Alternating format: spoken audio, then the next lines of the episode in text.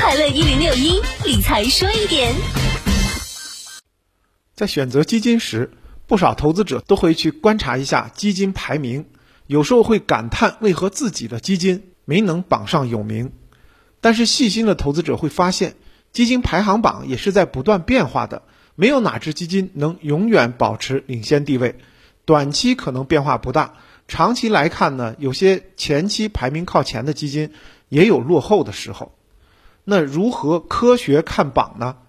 首先，基金排行榜要分类来看，股票基金、混合基金、债券基金不可一视同仁，因为它们的风险和收益都差挺远的。再细分的话，最好把不同行业的基金、投资不同领域的基金都区分来看。再者呢，就是来看排行榜的时间区间问题。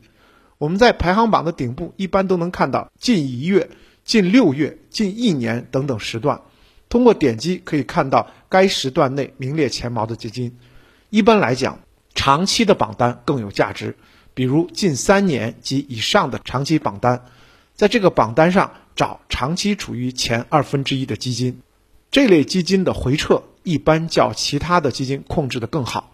基金经理不会盲目追热点，无论是主动性还是使用了合适策略的指数基金，虽不能保证他们今年业绩好，但至少从长期持有来看还是有很大优势的。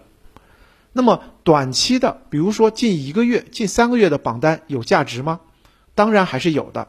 可以据此来炒短线，不过呢，基金短线风险是很大的，而且基金持有短期赎回费非常高，短炒其实并不划算。